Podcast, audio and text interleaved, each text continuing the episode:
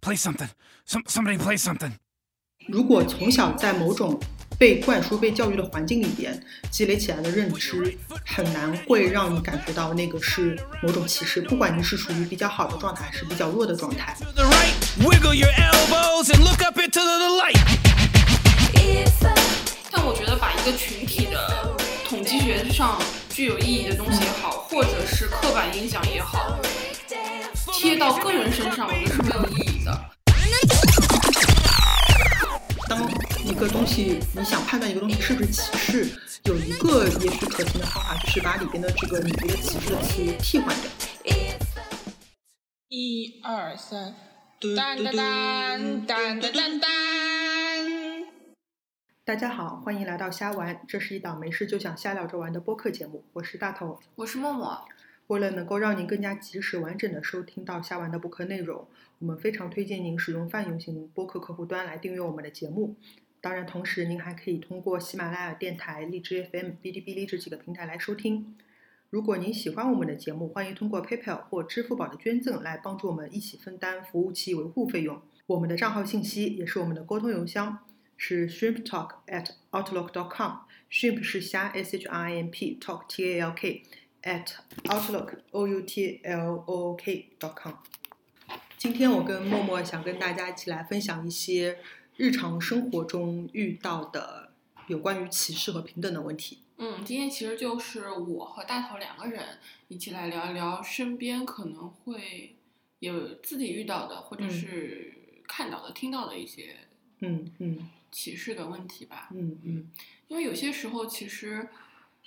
嗯、你不说它或者你不注意它，很难发现有一些情况是歧视。对，嗯，就各种方面的，包括对性别，嗯包括对爱好、对嗯年龄，嗯包括对已婚未婚这种问题，其实嗯都是有的。嗯但是有一些有时候有些话可能自然而然，有些态度自然而然就流露出来了。对，就非常举个非常明显，大家一定会一想就知道的例子，就是比如说逢年过节回家吃饭，嗯七大姑八大姨就会问候你有没有结婚，对吧？结了婚之后问候你有没有小孩，这种就是问你什么时候结婚？嗯，嗯嗯，对，这种其实是一种隐性的歧视。呃，为什么？就是我们认认为他是啊，嗯就为什么？因为会问这样问题的人，他心里判断已经结过婚、呃已经结婚的状态，比未结婚的状态是更好的一个状态。对他自己是这样认嗯为嗯的。那嗯结了婚之后有小孩的状状态态是比比没没小小孩的孩状态更更好好，或者说在他心里是更正常、对更接近一个人生套餐的这样一个状态嗯。、对，嗯是，但的其实像在我们的观点里，我和默默的观点，这不管是结婚和未婚，有小孩和没小孩，它都属于非常平等的 A 或 B，并没有 A 大于 B，A 小于 B 这样，只是一个是一个自然的状态。对，都是两个非常正常的状态。对，嗯当你听到一个人，可能我觉得现在慢慢很多人的这个观念的改变，嗯嗯当你听到比如说一个人三十多岁，嗯，没有结婚，嗯可能更多的人现在不会觉得很惊讶，嗯就是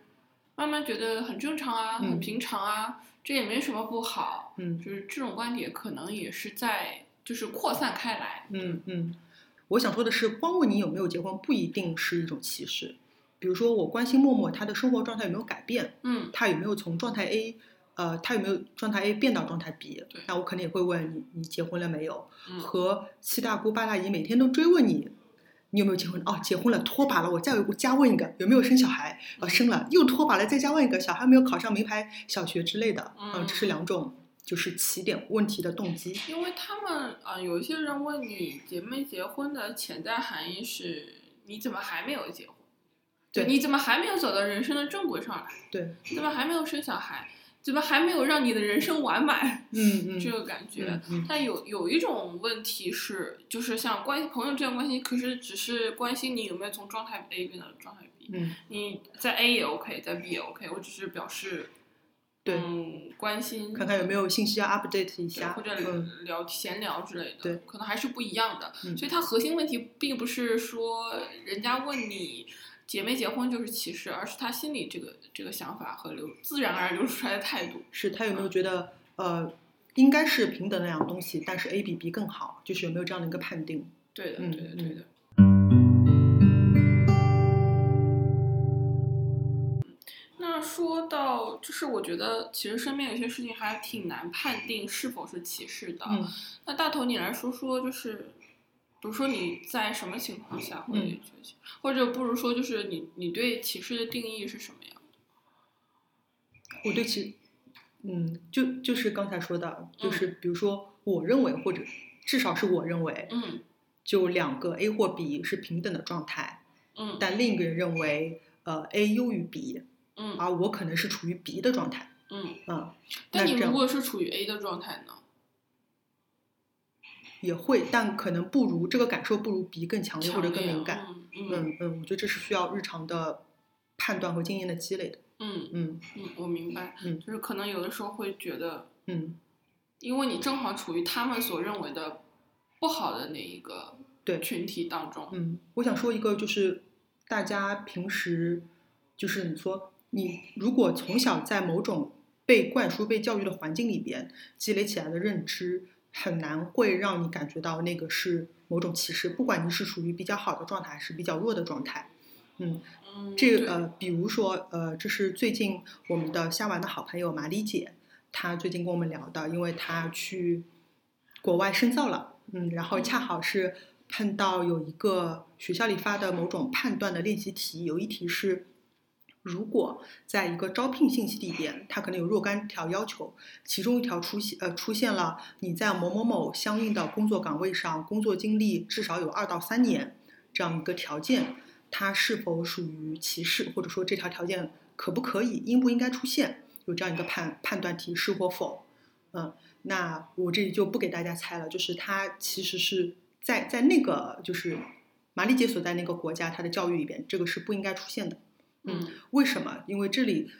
呃，其实是牵牵涉到男性和女性之间的差异和歧视的问题的。嗯嗯，在他们的解释是说，因为在以现在的社会的客观现状来看嗯，女性获得教育、获得资源或者或者获得工作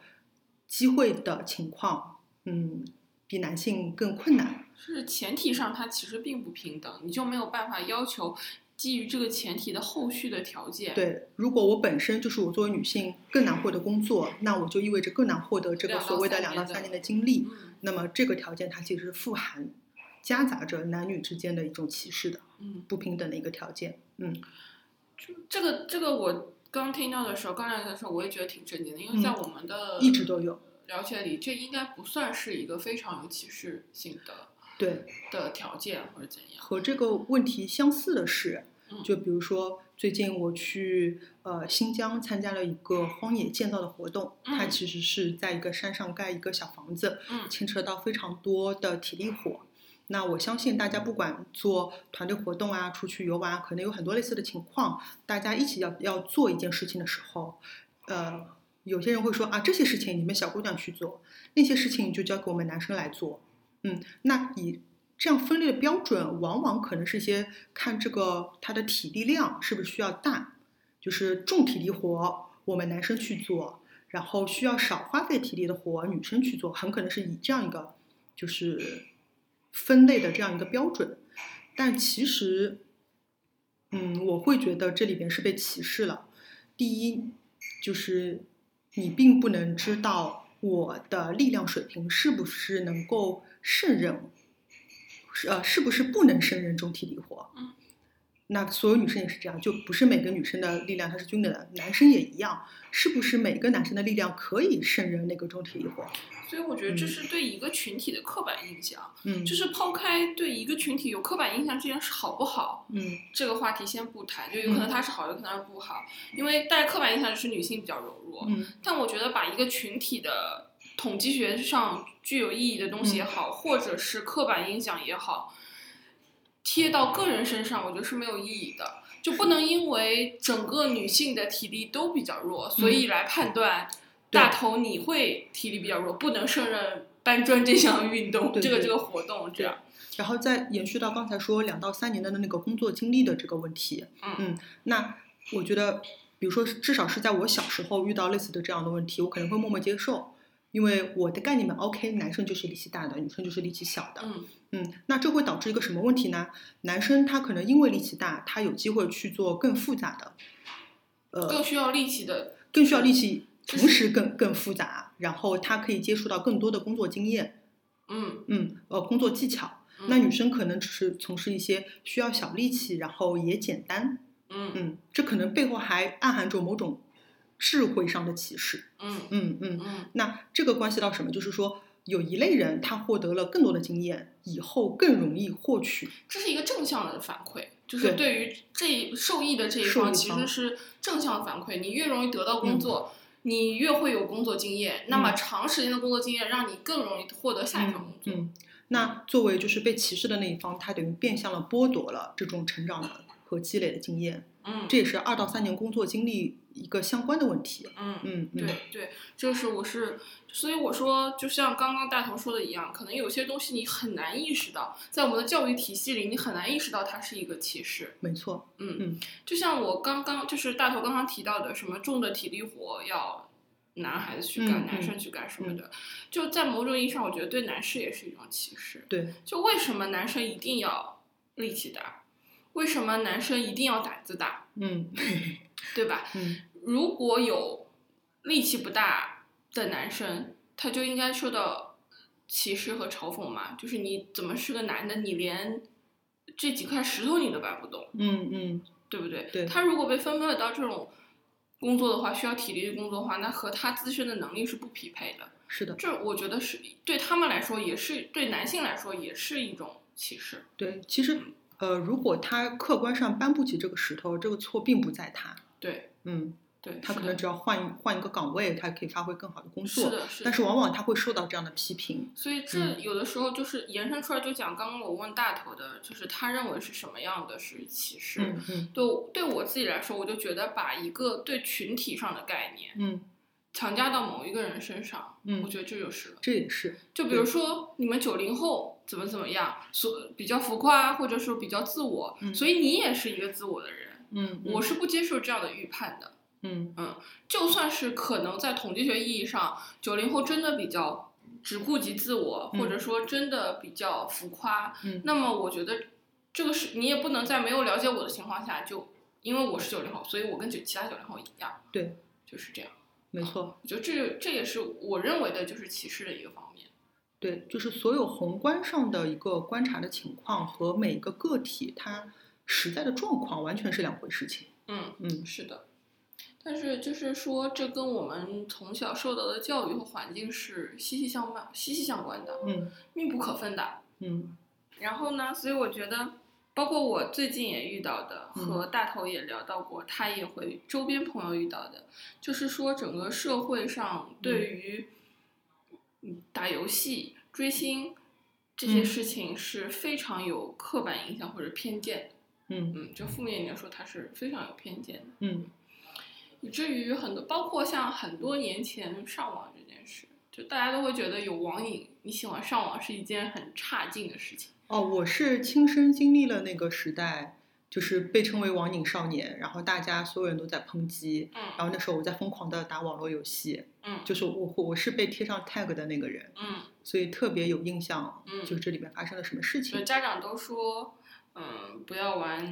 就是不要沉迷网络。但是现在可能大家慢慢开始都就是打引号就沉迷网络了，是微信啊，就各种对各样的。手机已经放不下来了对，对对嗯对。所以我觉得有些事情是真的是社会或者是说整个教育风气就是呃灌输给你的。嗯就像在我的印象里，就是慢慢成长的这几年啊嗯，因为一度我也觉得追星很不好，打游戏很不好你。觉得追星不好的点是在哪里？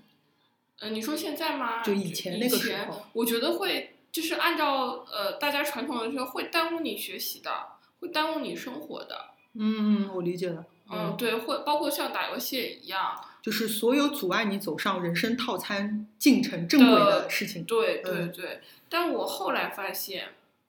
就我现在所持的观点是，这些东西其实不害人，害人的是你没有办法控制自己沉迷于某件事。嗯就是我现在不认为追星和打游戏或者网瘾少年所谓的就喜欢上网人有什么问题，但是如果你不能做到克制自己，就是说有度的去追求这些东西的话，那我确实也觉得有问题的。但是我觉得这不等同于我认为追星和打游戏有问题。没错，嗯，我觉得这个很重要，就是所有能够让你上瘾的东西都应该警惕，对，不管它是什么。但是我觉得，比如说像说说到大家可能常识认识的，就是游戏、嗯追星可能是不好的，是因为它非常容易上瘾，没错，游戏做出来就是为了让你就是上瘾为的，了让你上瘾的， 对。就打游戏就是为了你上线之后不要再下 线。对，所以我觉得就就追星也是不停地让你就是投投入钱投投追钱星投入到嗯他那个环境当中去，嗯，嗯，所以我觉得这种东西本身，你如果说有一个人说我喜欢打游戏，我喜欢追星，我觉得是没有问题的。嗯，如果你没有影响你的生活，就是你不会让自己沉迷在里面的话，嗯不应该因为他就打游戏，所以我觉得他这个爱好很垃圾，就这样。我想，我想把这个问题再再拓展一下，就是为什么沉迷或者上瘾是不好的？嗯，嗯我会觉得，就是我自己也思考过这个嗯问题，我会觉得是因为它影响你去做其他的事情，让你不受控制。，对，我因就为不受上瘾控这那个种事情，比如像毒瘾或者嗯毒瘾或者 毒瘾，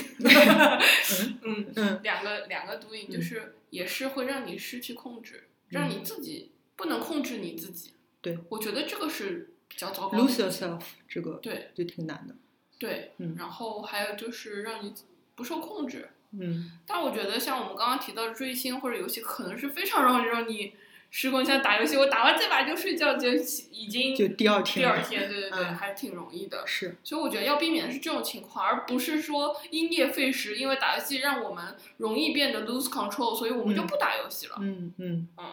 没错，我觉得这是两个事情，也不要因为就是我我最近也是亲身体验，嗯就是因为去追星去看演唱会，嗯人家觉得啊，我肯定不会让允许我自己或者自己的女儿追星的，嗯觉得是一个很差劲的一个体体现。嗯但我觉得有什么呢？我比如说像做我自己个人的话，我的爱好千千万万，追星只是千万中的一个，嗯嗯我也没有投入非常多的金钱，没有投入非常多的精力，它只是我人生路上的一朵花而已。对，所以就是说，这朵花本来没有毒，对不对？和其他的花也可以共存，所以就是不应该因为啊，听说一个人追星或者听说一个人打游戏，好像就十恶不赦一样。我觉嗯得这也是一种歧视，就是一种刻板印象和偏见，以偏概全。以偏概全。嗯对，像我们虾丸在第一季其实聊过一圈，呃，聊过一集跟饭圈相关的，对也是请了一个饭圈女孩资深人士来跟我们聊。对那当然，就是在她的这个追星过程当中，肯定有非常就是激励她，或者说帮助她 build up 人生观的这样的一面。是的，嗯，其是实的。对她来说是个非常正面的事情。所以这嗯种事情归根结底，我我也不是说沉迷，呃，追星和沉迷游戏就很好，嗯就是关键是它差，它我觉得它不好的地方在于沉迷，而不是沉迷后面的那个东西。对，而且我们觉得沉迷什么都不好，因为嗯沉迷之后你就没有办法控制控制自己，就会失控，就你就失控，意味着你就不是你。对，嗯，不能不能变成你自己，就是那个感觉啊。对的，所以我觉得就是都一样的啊，包括我平常会跟周围的朋友和亲亲人就是讨论到，沉迷学习就好吗？沉迷工作就好吗？嗯，就是一样你的，只是工作的机器啊。对你，你嗯你不管后面是什么，前面只要是沉迷，都不是一个很好的状态。嗯，只是说，可能比如说游戏更容易让人沉迷而已。嗯但是一个成熟的人，一个独立的人格或者怎么样，一个健全的人，就是思想精神上嗯如果是健全的话，你应该知道怎么去控制它。嗯，但呃呃，如果是工作或学习的话，我会花一部分时间集中投入。它嗯，或许那个时间是非常让我觉得非常累，或者嗯是作息受到呃影响的。嗯然后比如说，如果是玩游戏的话，我可能也会就允许自己有一段时间就非常放肆的玩。我可能就有一段时间 leave myself，嗯 对，但但是关键是我最后可以收回来，对，比如说这个经很过关了键非常累的工作和学习，最后可以恢复过来。嗯游戏也是可以恢复到我觉得这个常是生活跟个人的嗯习惯和感受是一样的。比如说，如果像让我做成你那样，我可能就收不回来了，嗯所以我就是一点一点的克制这样子。对对，如果预计自己收不回来，就是还是谨慎一点。对，所以我觉得这是跟个人的嗯观点和习惯是息息相关的。嗯所以我觉得更加不应该因为一个人，嗯，他打游戏或者追星，就觉得他是一个嗯。呃非常失控或者怎么样的人。对就这样是不公平的。之前我在游戏上遇到一个朋友，然后他是个男生，嗯他跟我说起来，他就是出去跟别的女生聊起来，嗯他是他的爱好就是打某一款游戏的时候，女生会觉得打游戏的男人都男生都非常幼稚，嗯，都非常幼稚，对，嗯，这个那我都也觉得很有问题、 对我当时就跟这个朋友说，那幼稚的就是他们，对，是的狭眼界狭隘的是他们是，的不不要在意这些问题，是的。嗯，而且有的人只把游戏作为一个爱好，就是我觉得完全 OK。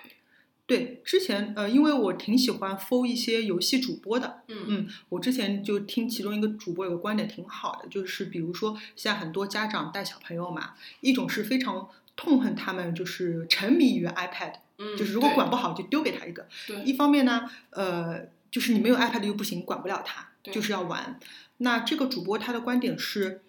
不是游戏不好？这个主播因为他在非常爱游戏行业，嗯他跟他的小朋友小小儿子从小就玩游戏，嗯你要给他非常好的游戏，嗯就这个非常好的游戏是可以帮助 build up 世界观的、嗯 b u i l d up 价值观的，嗯然后帮助他去锻炼自己的一种探索精神也好，或者嗯说克服困难的精神也好，然后甚至是在小小朋友阶段是开发他的智力的，嗯不是那种。那种开发智力，就是不是说我知道把拼图拼进去、拼对的这种智力，而是你在这个游戏世界里边遇到了某一种困难，任务完成不了啦，或者说，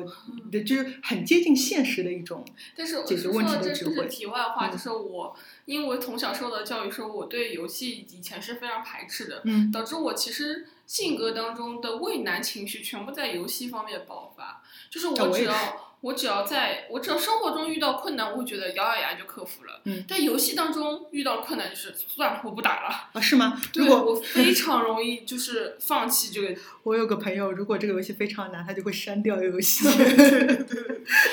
对，嗯其实我觉得是是，如果是能好利用它是有好处的啊，并对不是那么可怕。嗯就比如说，我是一个家长，那我在我的这个阶段认定打游戏是件坏事情，嗯那我就没有判断力去识别某些是足够哪些是足够好的游戏，我就没有办法提供给我的小孩从好的游戏里边去陪伴他成长这样的嗯环境。对，但是我觉得可能大家慢慢是会有改变的。比如说以前在打游戏这件事情，感觉是不务正业，嗯那现在可能慢慢因为电竞行业的就是发展，嗯。可能有一些学校也会开设一些类似的课程或者。嗯我我自己非常偏见的观点，我觉得电竞是电竞，游戏啊是戏。游嗯戏是吗？啊，对，我会觉得，因为在我来说，我不太常打游戏，我会觉得这种东西其实都是一样，就是你会打游，就是电竞参赛的人，嗯他一定非常有天赋，就打游戏这方面，对就是你一样可以做，就是对，他有他的某种智慧这的才是真正的三百六十行，行行出状元。但是大学里边开设的电竞行业不是教你怎么去把这个游戏比赛打赢，嗯，而是是电竞产业。产业对啊，嗯对，说明我对我觉得它对都是一个向前发展的方向，嗯嗯就是嗯说这个产业或者怎么样，慢慢就浮现在大家的眼前了，嗯让你觉得不是打游戏就真的出不了头嘛，就是真的没有办法那。现在游戏主播也是跟所有主播一样，都是可以赚很多钱的。对的，嗯所以说是的，我觉得就是说这个事情。可能会在以后的生活当中慢慢就趋于平常化，嗯，就是就没有那么妖，不会不会有那种妖魔化它的，就是你打游戏一定就长大就没出息，嗯，打沉迷游戏就呃就是打游戏一定就不好之类的。再过几代吧，等后面的小孩都是打游戏长大的， 对对他们的小孩就宽容一点。 对，嗯，而且做游戏游戏产业这事情真的非常，就是有些游戏真的是做的非常极致，嗯嗯，东西非常好，我觉得这个这个精神我觉得还是很了不起的。是，还是很了不起的，无论是从游戏策划，还是设计，还是美工上面，都是非常了不起的。我觉得都是智慧的结晶，发光的地方。对嗯包括像追星的这些明星，或者是整个产业，嗯所以我觉得都都有它很厉害的地方。嗯，再强调说，我就觉得不看好的东西是沉迷，而不是这些沉迷背后面的接的这些这些没错 action。没错。所以我们不应该因为这些 action 去歧视别人。没那错，我也非常不接受人家这样来歧视我。哎，我还想问，就是比如说，当你在生活当中隐隐的感觉自己是被歧视了，你会你会表达出来吗？会有什么反应？我不会，我现在还处于一种非常嘴笨的状态。嗯我不知道，因为我觉得这个事情，如果你想讨论清楚的话，将会摊开非常一大篇幅。嗯，就如同我今天和你在这里聊天这对个情况，就必须要说的非常细。但是有的时候表达歧嗯视的人，可能只是你的同事，就随便一说一句，对，或者怎么样，或者你的亲人或者怎么样，可能大家没有时间能够继续做下，就是往下去交流，嗯，往细节里去交流对。我也不知道该怎么说，现在这些就是该怎么处理这件事情，对我来说也也挺很难的困。扰。对嗯，，但我有时候突然心气儿上来了，就不管怎么样，我希望，比如说你跟我，呃，你跟对我说了一句让我觉得我受歧视的东西，嗯我希望能够说一句反击回去，嗯，就至少让你觉得你。就是你说出这话，你肯定觉得你自己是比较在理的、顺理对成章的。那如果有一个跟你阻抗的力，至少会让你，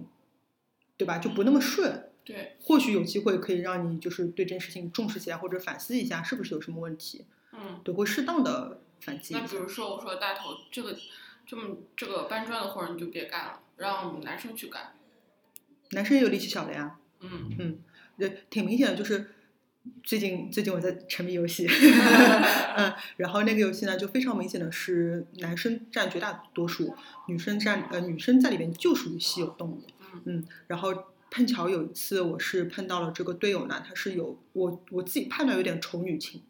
就仇恨女性女的性的情节，然后他他会直接语言就是我就是 word by word 就重复他的话，就他会觉得我真的不喜欢跟小姑娘一起组队打游戏，我不是歧视你们小姑娘啊，就是不行，就类似这样的。那当时我听了很生气，但我也不想脸皮薄，不想马上就很凶的反击回去，我就会说，那我也不是歧视你们男性，后面加哈哈哈哈哈。嗯，对我希望有个阻力回去，而且这里边就会，之前我跟默默讨论过，就是当一个东西你想判断一个东西是不是歧视，有一个也许可行的方法，就是把里边的这个你觉得歧视的词替换掉。比如说女性换成男性，对，比如说我不是歧视你们女性，和我不是歧视你们男性，对吧？对，嗯，当你觉得换过来很奇怪的时候，那一定是对，嗯歧可视可能是，可对他可能是歧视。比如说啊，你是个同性恋啊，我说，然后把它换成啊，你是个异性恋啊，对对吧？如果你觉得这里是两个两种不同的感觉的话，那可能对就是存在歧歧视的。可能是存在歧视的。嗯嗯包括说，如果说，哎，这点儿这这么重的活就女生不要干了，嗯，或者你说这么重的活男生不要干了，你会觉得很奇怪。对所以这对一定是一个是就是可能是歧视的存在。对，高度警惕。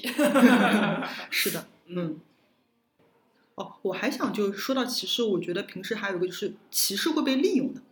嗯就比如说之前出现的这个 Me Too 的这个情况，嗯呃那大多数都是一个一些女性受害者，嗯她出来曝光说受到了男性的一些侵性犯侵，对，那如果什么叫歧歧视的这东西，就是弱势群体被利用，啊，这个好像不是歧视哦。就我想说的是，就是比如说默默是男性，我是女性，默默没有明明没有性侵我，但我去我去公开说了，我说默默曾经有这样的行为，大家会倾向于来相信弱我，势群因为我是个弱势的。对然后这种情况下面，默默其实是弱就势，就实对，际就上百的口弱莫势辩了。对，大家会利用这些东西。嗯嗯，这个利用还发生在前两天那个滴滴的那个，就是它的新规章制度里面试试运行的新规章制度。嗯滴滴的顺风车，顺风车准，确地嗯说嗯是，对对，就是它里边限定了晚上八点到十一点吧，大概就是就八点之后八点之后，对，它就还是十点之后，反正是一个时间节点之后，晚上的，挺晚的啊。嗯，女性就不允许再搭乘顺对风，车它不为女性提供这样的顺风车的服务。嗯嗯，那当然，很多人就会去说你们这样是歧视女性啊，叭叭叭叭叭。我也觉得是歧视，OK。呃，但是有人就会跳出来说，你看你们这些就是田。田园女权，权对吧？嗯就是不要什么事情都跟你们这个女性，呃，女权搭边，人家这样挺好的呀，就保护你们安全啊，叭叭叭叭。它首先就是会利用大家对于一些极端的女权的一些误解，嗯然后去否定一些其他的，我们觉得这个事情限制女性出行的那这个很容易啊，嗯你就是换成男生啊，十点之后男所有男生不准男性不准搭乘顺风车，你有没有觉得很奇怪？为什么只是限制男性呢？嗯所以你把它倒过来，你就是觉得它就是一个对于性别的歧视。啊嗯你要么就做到大家都不要，嗯那怎么了？男性就不能被劫财吗？不能被害命吗？十点钟之后不能劫色吗？如果有危险的话就不可以吗？对男性性性侵其实非常的非常厉害，非常但是非厉害常不被大家看到。对嗯对，是的。那他怎么了？他不会被侵害吗？十点钟的男生个个都打得过司机吗？ 如果被遭到抢劫，嗯还有就是实施起来，如果我注册账号的时候我用的是男性，就是从各种角度讲，你设置这个条例它有什么意义呢？嗯嗯对不对？所以就让人觉得，啊，就是这有一种啊，既然女生会有问题，那么就不让女生乘车吧。嗯就是我们提出，我们解决了 bug，也解决了提 bug 的人，所以我们再也不会有 bug 了，嗯对不对？我们索性让女生不要出门，那么永远不会发生女生的女性的强奸案和和和奸杀的案件了。这其实是个歪理。嗯而且我觉得，就这件事情，除了就是针对女性以外，我觉得还有个很奇怪的是，呃，当比如说女性就是容易在这个社会上面受到侵害的时候，嗯为什么做出相应举动的是滴滴这样的公司？就是怎么说，就是它的权限嗯，在哪里？就是限制女性，对吗？就凭什么她可以来限制？对的，但是因为我是觉得应该有更加、更加官方或者更加社会化的 official 的层面来出一些规定，而不是一个企业说，但是企业是提供这个产品的，嗯，就我可以选择这个产品提供面向给哪些对象，就比如说，就是我打个不是很恰当的比方，比如说，哦，也不是比的，如说你，比如说我就是提供女性产品，嗯对吧？我我从一开始嗯我的服务就专门为女性，那那就非常 OK。嗯你一开始面向所有人的，又要说我自己承担了非常多的社会责任，叭叭叭叭叭，嗯然后最后说，哎，我的承担社会责任的方式就是撇开女性，就是，对啊，就是，但是我觉得作为企业来说，他可能就是要避开这些高风险的东西，可能女性在他眼里就是高风险的，不，我刚才的问题是，当这个社会就整个社会的环境是女性更容易受到侵害，嗯，那么这个问题，那我就从，比如说我如果是第一的话，我从现在开始我不提供女性的服务了，嗯对吧？它作为一个产品，它可能有它自己的那个目标客户或者怎么样，嗯，但我觉得这这这个是个是个还是仍然是有这个条目，还是很让人你索性比如说十点钟之后顺风车就不提供了，嗯为什么要从男女上来分别？就是说男性不会受到侵害吗？有可能也有女司机啊，晚上如果女司机遇到了一个男乘客在荒郊野外，也很危险啊。所以他还是把一个大概率的事情套到个人的身上了，对对吧是？的我只要从概率上，就是我这个事故发生率降低了，它就降低了，但是受害人就是百分百受害了，对，嗯就是说，我呃怎么说，嗯，说这个群体有问题，我为了让解决这个问题，我就不让这个群体参与了， 就是这样的呀。就是我们解决了这个，这个听上去是我们现在解决问题的一个非常常规的操作，我解决了这个 bug，嗯然后也解决了提出 bug 的人，嗯是，把他赶走，所以我以后再也不会有 bug 出现，是因为没有人会提出 bug。我觉得这个侧面反映了现在社会的现状，就是这样。但有的人会反而会觉得啊，这是第一在保护你们女性，但你们却不觉得嘛。嗯，对我就觉得这是侵害了权利。有一个有一个大概是回复吧，我可能嗯忘记了，嗯就跟我很相近，就是说。我可以自己选，因为安全的问题，我可以自己选择去不去做这个事情，但是我不能被限制说，你不能去做没件事情。错，这是我刚才想讨论的，就是权限的问题，嗯就是滴滴有没有权利来限制东西？对对，我可以选择做或者不做，但是你不能限制我去选择的这个权利。嗯，这个问题在什么？就像刚才这当中有两个问题啊，第一是说我作为一个厂家，我能不能就是自己控制自己的产品，我嗯就是不向女性开放。嗯第二个问题是你刚才说的，我作为一 个用户嗯，我能不能选择？嗯其实，在两两个地方，就是双方的立场都 OK。嗯我不说它道德上对错，嗯问题在于滴滴它现在垄断了这个行业。嗯我不叫滴滴，我还能不能得到类似顺风车这样的服务？嗯，答案几乎是否定的。对，除非我们线下我跟陌陌特别要好，我今天从哪哪回去，啊这它是也熟顺人路，这个是对吧？不我一们样小的区里边，对不然整个行业就是滴滴的。那就是说，滴滴它做了它觉得只跟它自己相关的事情，但它影响是所有全社会的整事个情。社会，问题就出在这里。嗯嗯，对对是的，最讨厌滴滴，就是那天那个就是他不是告示嘛，对就前面说了我们什么什么调整，然后女性不让出行，最后说我们就是类似于非常想承担或者非常想履行我们的社会责任，啪啪啪啪啪，嗯对，想打这人个，这根本不是太生气了。对，就是解决的。嗯，而且有的时候，就像我我跟大同说，有的时候让人觉得更加难过的是，很多人不以为意。我觉得很好的，对对对，这个是让我觉得挺难过，就是不但在受到歧视或者在歧视别人的时候不在意，反而觉得这是一个正面积极的形象，就让我觉得挺，就是我觉得非常的呃，非常的低落这件事情。是令人沮丧，但是它就是个现实。就比如说，我是最近才最近几年才意识到，就是这个社会它不是从过去到现在一直往前发展的，嗯就是在现在此时此刻，地球上的每一个角落的每一个人，他可以同时处于不同的时代。嗯就是类似于有些人是比较更加现代化的人，有些是意识更加古代的人，他们都是在任何一个时刻，这些人都是同时存在的。嗯嗯，所以比如说有些人就更加保守啊，思想更加传统啊，观念更加老旧啊，有些人就更加激进啊，就永远都会有这样的人的。嗯嗯，这就引发到之前跟大头也讨论过的，就是说平等的两种状态。嗯，一种就是打打比方，就是两个人不一样高，就是我和大头如果我们不一样高，我但一米五，他一米八，对，但是嗯我们都想看到一堵墙之外的风景。嗯这个时候有一种平等是，这个墙箱子大概有两呃这个这个墙大概有两米，嗯所以我们想看到不一样呃这个风景的时候，有一种做法是给我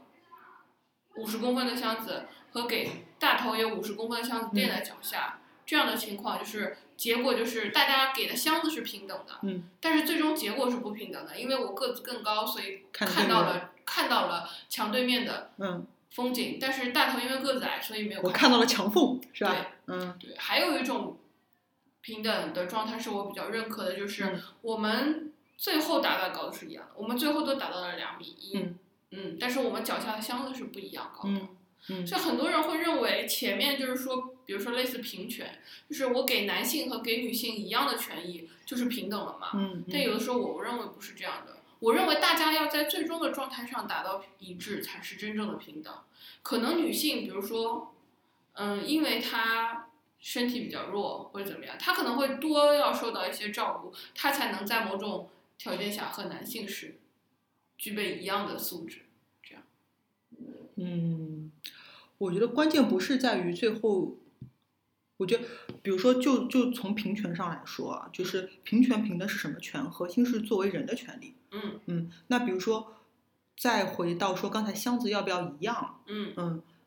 我觉得还是说看具体的情况，比如说女性，她作为一个人，嗯假设我现在是个孕妇妈妈，那我作为一个孕妇妈妈这样的人的状态，需要的权利是我要有产假。嗯，那男性他不不存在这个，对吧？他在生理上就不需要这个，对，呃，那除非社会发展的更更好，福利更好，说呃，爸爸应该陪着妈妈一起抚养这个小孩，更有一段时间就陪产的这个产假，那是另外一部分话题。所以我就说，可能看起来这个脚底下箱子是不一样的。对。但是这并不影响它本身是追求平等的这个是人权平等方向去。是的，说到孕妇妈妈这个事情，我也想到了一个嗯案例，这是被经常很多很多人所忽略的，就是我们的呃一般的汽车嗯都会进行一些防撞测试，嗯嗯包括安全带，就是安全性的，还有嗯气囊之类的测试，就没有人想到，其实这些测试绝大多数都是用男性的呃、哦模特去做的测试，嗯所以说，对于女性，对于孕妇是没有数据支撑的，没有说这个车可能女性开的时候，因为她身体结构是有一点。同学们，商机来了，商机来了！没有已经有人做哇，了，好吧，没有了，没有 了。嗯这个这个牌子我平常我就不说，但嗯是当我知道他们在做这件事情的时候，我其实还挺感动的嗯，因为他们去做了大量的以女性各种女性嗯就是年龄的女性的模特去做这个撞击实验，嗯包括孕妇，最后得出来的数据，就这个厂商得出来的数据嗯，并且把这些数据向整个行业公开，嗯就是为了改造车辆的这个安全带或者安全气囊，嗯因为女性可能个子、身高对各种有有差别。对，所以我就觉得当时我看到这个这个这个这个新闻时，我觉得嗯，以前从来没有想过没这有个问想题，过，但实际上它就是可能在你没有看到的角落里，各各个地方都存在。所以我有时候特别喜欢，就是从我需要什么，然后去做一个我需要的东西，就很很有可能，比如说刚才说为孕妇去制定这个气囊，可能嗯，是等我或怀者孕我的的时朋候友，，嗯，我亲近的朋友怀孕的时候，我才会想到，然后去把这个适合孕妇的东西做出来。所以我觉嗯得有些企业厉害的点就在于它并不是感同身受，但它同样能考虑到。就看到我我们作为一个平常普通，通的人，可能就是在你自己有这个体验，或者是你的朋友给你抱怨，嗯比，如说孕妇，因为她怀孕的时候子宫压到膀胱，可能更需要上厕所。嗯是你才关注这个事情，发现啊，公共厕所这么少，或者怎么怎么样嗯。但有些人就很厉害，他可能会这才叫生活的洞察。就对现在“洞察”这个词一直被用烂了，就 你到底真的你观察生活的时候可以看到什么？嗯嗯，这很重要。对，所以我觉得真的这种对于性别歧视，可能确实是很多地方都存在的，而且嗯很难让人意识到这个问题。是，就说到电箱子这个故事，嗯就是两种情况，就还想到最近一个事情也嗯挺相关的，就是上海地铁能不能让残疾人的这个助力车，相当于对，它是个车头，就是轮椅是个机械式的轮椅，然后在轮椅上面加了一个电动的这个车头。对，嗯，然后就是说有这样高的位一批人，他想进地铁站，对，但是受到被了拦下阻来碍。嗯，就是因为我我会觉得，因为地铁工作人员可能觉得这是锂电池，非常容易爆炸，非常容易自燃，所以就阻止了他们进入地铁。嗯，但是就像我刚刚说的，呃，这个事情也比较复杂，因为可能嗯我们看了一些材料，就具体还没有尘埃落定，到底是怎么一回事儿，事情情况我们也不是很清楚，只是说作为一个延伸来讨论，可能就是说身体不太方便的人，嗯就我们所谓的残疾人，嗯，身体不太方便的人，可能需要我们更多的关怀，就是脚下的箱子要定要要垫得更高一点，没错，它才能和像我们呃身体健全的人有对一样的这个环境。就就说我们坐公交车、坐地铁出行，嗯，他需要付出的，就是他需要消耗的，不管是他自己还是他身边的社会资源，一定是比我们多一的。定是比我们多的，嗯对。但是不能因为说，因为我们四肢健全，我们得到这样的待遇，自己走进地铁嗯站，所以他们一定要自己走进地铁站。我觉得这是，就这个时候垫的箱子是一样的，但是你看到的风景是不一样。我嗯我不认为这样是一种平等。嗯，反而我觉得大家能毫无障碍的出行，嗯这是我最后追求的平等目标。就不管你是身体自由的或者不自由的人，嗯你都应该最后达到这个。那不自由的人肯定是消耗的更多的，也就是他脚下的箱子肯定是更高的。没错，嗯嗯，因为就是刚才说的这个就是轮椅进地铁的事情啊，因为我们是同时看到了这个当事人他自己发表的这个微信回述当时情况，以及地铁的这官方的表态，对但其实信息有点不对等，所以具体具体的这个情况我们就不想在这边聊了。但嗯我跟默默可以分享一下，我们平时在其他地方看到对于这样一些不太方便的人，他们在社会上面享受到的比较好的服务。嗯嗯嗯。嗯，其中有一点，我觉得现在可能上海应该也能做到，嗯就是我之前在日本的时候去坐船，嗯就是从大阪好像到福冈吧，嗯这样的距离，就是我们乘公交车去码头。嗯那其实车上是有，他们的公交车上是有专门固定轮椅的地方的。嗯嗯嗯，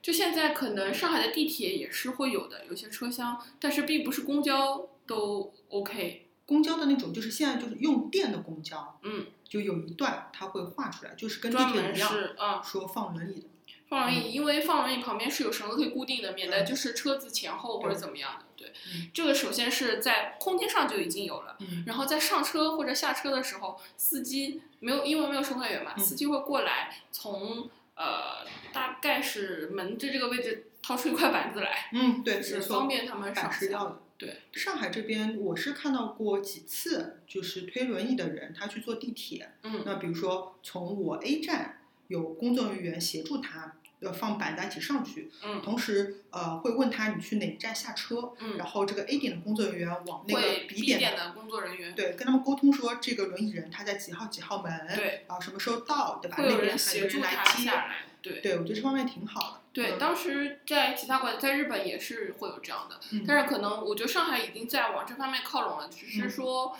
公交上可能还没有完全能能对公贴交合公交没看到，嗯这里我觉得会有一个差异是，呃，我们可能出现这些工作人员虽然提供了服务，但是服务态度不好，以至于让这些残疾人觉得我给别人添了麻烦了，对甚至是我受到了歧视了。对，是的，嗯，我之前认识一个眼睛不是很好的嗯小哥，就是他提出要求到医院看病，提出要求护士带他会，呃带他挂嗯号或什么的，就护士说我一个人我没办法帮你，嗯，我没有办法，我没有办法协助你，我没有办法管你，你要自己能看就看，看不了你就回去，就是这样。嚯，大医院真了不起。对，但可能不是这样说的，但是整个嗯类似意这个思意是思这样的。对嗯对，所以还是好在他没有完全失明，他只是有一定的视力障碍，嗯还是可以做。但是嗯就是感觉这样的话，他可能以后更加不想麻烦别人了，就是是说，或者是觉得受到了歧视，是，就是这样。嗯，像我因为比较看戏，所以就会关注剧场或者电影院的情况。嗯嗯，因为我在应该在下完以前的节目里也说过，就是我每次去香港特别开心，开心是因为我不管去往剧场还是电影院的路上，都可以看到拄拐杖的人也好，然后推轮椅的人也好。就是经常可以看到，不像我们这边像稀有动物一样偶尔可以看到。觉得这还是大环境的问题。如果一个就是说，嗯、每一个环节都很对，呃，不自身体不自由的人都很友好的话，他们更愿意出来。但我们在街上看到比较少的时候，其实不是因为数量少，而是因为他们并不出现。那肯定是在出行方面各个方面会遇到困难。比如说像剧场的话，它其实是设有轮椅位的，嗯那有一些它就是轮椅位空在那边，有一些是一些机动的椅子。嗯就是如果我是一个残障人士，我买票的时候点了轮椅位，那到时候这一场我就把机动椅子给拆掉，嗯，而且拆其实相对比较方便的。嗯我们我们现在这边有的剧场也有，但可能拆起来不那么方便，嗯，嗯，还是要看情况的。对，我觉得活动的也很好，就是说如果没有人的时候就可以。是，呃，没有没有轮椅的时候就可以把它放下来，对，所以我觉得，嗯我觉得还有一点就是，我还是回到刚才说的那个地铁的事件啊，因为嗯我在看那个地铁他们官官方的回复，申通这边，我觉得措辞上，我个人会有一些意见是，他会反复强调残疾乘客如何如何如何，残疾乘客如何如何如何嗯。嗯，我觉得这在某种方面是加强了这种，对，就是我你我可以。接嗯受的是，你为了描述他的客观情况，出现一次之后，如果是重复指代的话，可以用该乘客、此乘客、他们等等。这个嗯我其实以前还觉得上海地铁做的非常好的一点，就是在其他城市的地铁里，可能座位都叫老弱病残孕，嗯，或者是老弱病残孕安全座位，请给老弱病残孕的乘客让我坐，嗯，但是在上海地铁里永远是请给需要帮助的乘客让我坐。对其实我觉得它是非常好的措辞，嗯嗯是的，包括像我们刚刚提到的一些，可能我觉得是对于残疾人来说，我更愿意用就是身体不自由、身体不方便、嗯没错，不能自主出行的这种词来没代错替残疾人。因为比如说像老弱病残孕，那有可能除了这五类以外，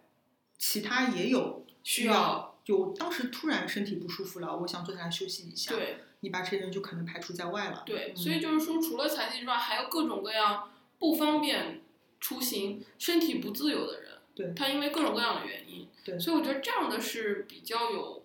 嗯，就是比较客观的描述。嗯，嗯，只是一个描述，并不带其他的没错，情绪。但老弱病残其实稍微有一点，你嗯年纪大了，你残疾啦，对吧？对，老还要检查你够不够老，对有没有到六十，有没有到七十，这个对就挺对难受的。对，所以其实就我就觉得这个事情好像就是非常强调你和别人不一样，你是老是孕还是残，对那吧？谁他们会站出来呢？ 对，是的，嗯是的，谁愿意去说啊？我就是残疾，我就是年纪大或者怎么或者怎么样？对。但你说，嗯、需要帮助的人，啊、身体不自由的人，那我觉得这个是没有侵犯性的，至少我自己是这样认为，嗯嗯，更加客观的描述的一一个事情。那我觉得这件事情也挺好的，就至少抛出来，大家可以重新关注一些这样需要帮助的人群和类似这样的话题。对包括呃，当这些就是当事人他在投诉的时候提到的一点是说，类似这样的就是开轮椅的这样一些人，嗯，呃，因为他们当时是开了一个装锂电池车头的车对进去，对，是然的，后他们看到这个地铁里边有一个相关的规定说，呃，有燃料类的和电动类的这个车都不不能能进进去。嗯，那这个当事人就提出说，呃，我们现在就是我们残障人用的轮椅车正正在一代代进化，科技也在进化，呃，那是不是你的这个规定有可能是落后的？但我觉得，实际上我觉得这个这个事情，这句话对我来说也非常触动。嗯就是说，从科技角度来说，可能更多的工具能够协助身体不自由的人嗯变得自由，没错，对？吧？但是实际上可能会有一些规定，或者说实施起来困难，嗯阻拦了他们。嗯就说工具在进步，嗯但是观念很落后，嗯。仍然对他们造成了伤害。嗯，而且我猜想，可能在这个相关的系统里边是，也许不太有人专门去负责实时、及时的修订对，相关规定的。嗯那么这时候更加需要一些社会团体去促进这样的改变，比如说是不是有轮椅车联盟类类似这样的？是的，就是比如像刚刚大头说到的，人和人都很相近的，嗯对因为当他自己不遇到这个问题的时候，可能大家很难想到会有这样的问题。嗯嗯，所以我挺希望看到有这次这样一些事情之后，呃，我们的这个上海的地铁的服务或者规定，它可以及时的去调整，如果需要的话。对，或者给嗯出一些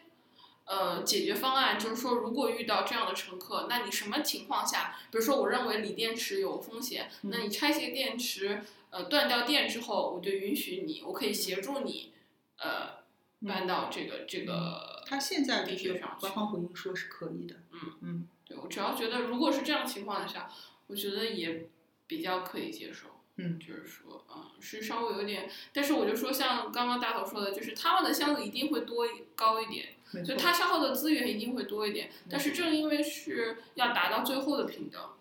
所我以觉得这是一说个社会的文明水平，嗯就是当一个社会它还是低发展的时候，它是没有余力去给别人多点箱子的。嗯，嗯，当它越发展越来越发展到一对，就定程度大的家是时时候，候去关注那些需要多垫箱子的人，同嗯，时给予他们多一点箱子。对，嗯是的，就我们认为的平等是应该最后看到的风景是一样的，呃，那最后我们来做一下瞎推荐。今天给大家推荐的是一个美国动画片《Rick and Morty》，嗯推荐这个呃，它到现在已经出了，呃，十一月份刚刚出第四季。嗯，那推荐这个的理由跟这次的主题有点相关的是，在这个动画片里边有很多的角色，他们每个角色都有不同的价值观点，每每集都在互相的碰撞，甚至是争吵，甚至是开 打。嗯，我觉得挺好玩的，因为嗯呃，我作为一个观众，我大概可以在每个人身上多多少少都投射一点。嗯同，然后我的这些价值观马上就受到了一些冲击，嗯，所以呃，就像刚才我们讨论的很多关于歧视不平等的问题，以及关于比如说发生这样事情之后，大家怎么去网上留言，呃，我觉得有一些是因为大家现在就是回音壁效应很强，就不太看到跟自己相悖的观点，或者不太愿意听，嗯嗯，那这样的话，价值就不够多元，然后就很有可能受偏颇。所以，呃，我就挺想推荐这个 Rick Rick and Morty 的。嗯，就比如说里边的爷爷 Rick，他是一个呃科学主义的，我觉得是极端崇拜者，嗯，就科学至上，别嗯的什么亲情狗屁，嗯， 迷信科学也是迷信，对对对对，当然他最后还是有有一点点回归家庭。然后里边的那个爸爸， 嗯他是非常传统典型的呃人，然后有时候看起来他蠢蠢的，然后观念很落伍，但有时候也对，比如说有一集那个圣诞节讲，正好时间到圣诞节了，然后大家去 party，他就会看到家里所有人每个人都在玩 iPad 玩手机，他觉得你这样就是没有这种 family 氛围这种感感觉，你们所有人手机都没收，然后大家就一起坐下聊，当然聊到最后出事情了。对他有时候会有这样的一些反思，嗯嗯，然后这两个人其实是蛮蛮对立，刚才说的爷爷和这个爸爸爸吧，爸，嗯。嗯，对，然后对，我就觉得就是会发现，有些极端情况下，你所认为的对的或者什么，可能其实不是那么回事儿。嗯我觉得价值观如果是非常极致甚至是极端的话，嗯，都挺容易，这就跟我们刚刚讨论的情况一样，最可怕的是沉迷两个字，所以最可怕是没有，就是你没有掌握这个度，就是嗯各种极端其实都不 OK。嗯嗯。下文的成长，感谢每一位观众的支持，我们非常希望能够收到您的交流反馈。如果您喜欢我们的节目，也欢迎捐赠。反呃反馈和捐赠都可以通过下文的邮箱来找到我们，相关信息我们会写在每一期的节目简介里边。今天的节目就到这里了，下期再见，拜拜拜拜 It's the, it's the, it's the Rick dance. It's the, it's the, it's the Rick dance. Slow mo, you hit me with the clock beam. It's the, it's the, it's the Rick dance. That's the Rick dance. All right. Oh, oh man. What the hell was that?